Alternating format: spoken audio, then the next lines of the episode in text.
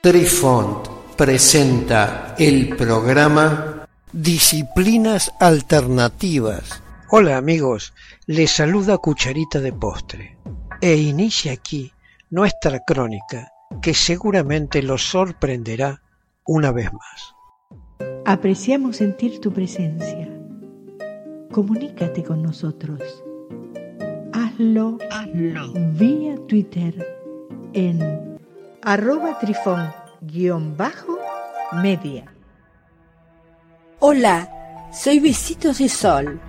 En el programa de hoy escucharemos métodos para elegir las líneas móviles a interpretar. Parte A. Reglas de interpretación. Toda persona que interpreta el I Ching seguramente utiliza un conjunto de reglas para descifrar las respuestas y se da por sentado que diferentes alumnos usan diferentes reglas para interpretar al maestro. Aquí ofreceremos un resumen de varios sistemas de reglas. Algunas son muy simples, mientras que otras son realmente complejas. Tenga en cuenta que estas son solo reglas iniciales. Algunos alumnos avanzados entran en capas de análisis mucho más profundas. Existen varios métodos para limitar el número de líneas mutantes que se sugiere sean interpretadas. De todas ellas, elegimos cinco para desarrollar. Las reglas del maestro Yin.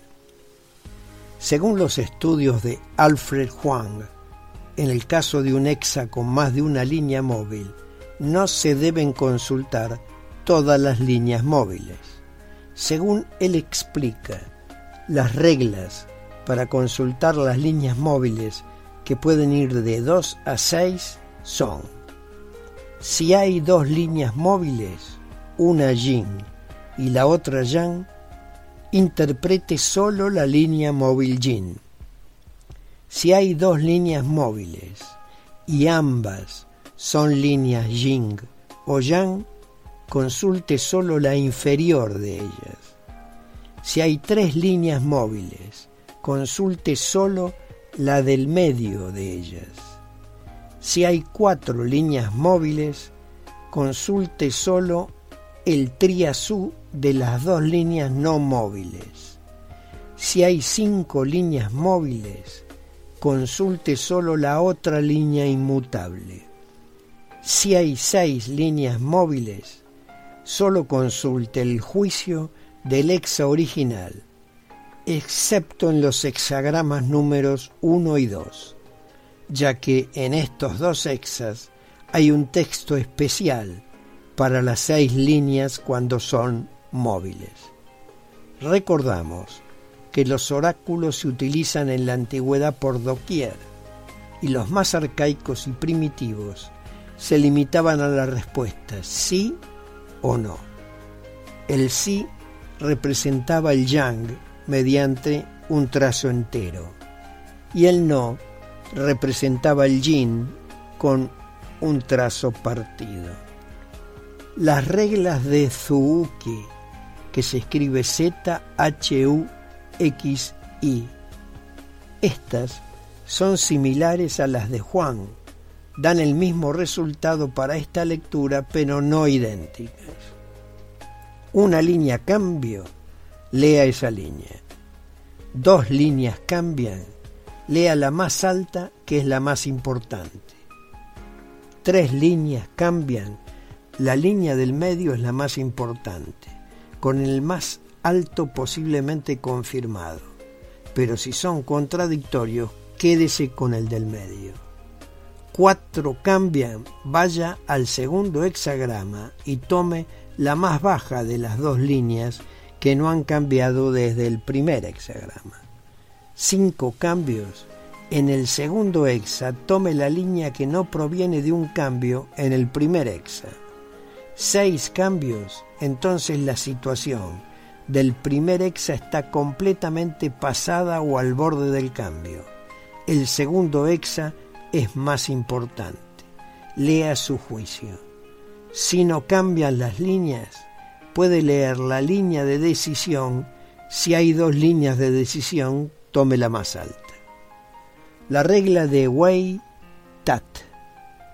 Henry Way ha reformulado esencialmente las reglas previamente descritas por su hermano Tat Way en su traducción de Lichín titulada Una exposición de Lichín o Libro de los Cambios, editada en el año 1977.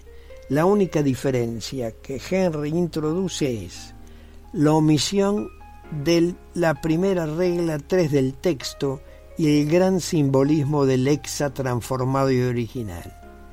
Y esta exclusión también se traslada a las reglas 4 y 5.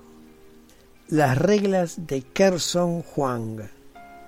Kerson Huang, en su traducción de Li Ching, designada como The Oracle, editada en el año 1984, tiene una introducción con una breve historia, consistente en reaccionar instintivamente a las líneas cambiantes. Dice, si no hay líneas cambiantes, lea el texto del Lexa. Si algunas líneas cambian, pero no todas, lea las líneas cambiantes. Si las seis líneas están cambiando, la situación requiere un tratamiento especial. En el caso de que el cielo cambie a la tierra o viceversa, lea las líneas dinámicas proporcionadas. Para todos los demás hexas que permiten un cambio total, lea el texto del hexagrama resultante. Sugiere no usar el juicio cuando hay líneas cambiantes y que sólo se deben usar las líneas que cambian. Queridos amigos, los esperamos en nuestro próximo encuentro con un nuevo artículo que estamos seguros será de vuestro interés. Un cálido abrazo para todos. Adiós. Apreciamos sentir tu presencia. Comunícate con nosotros.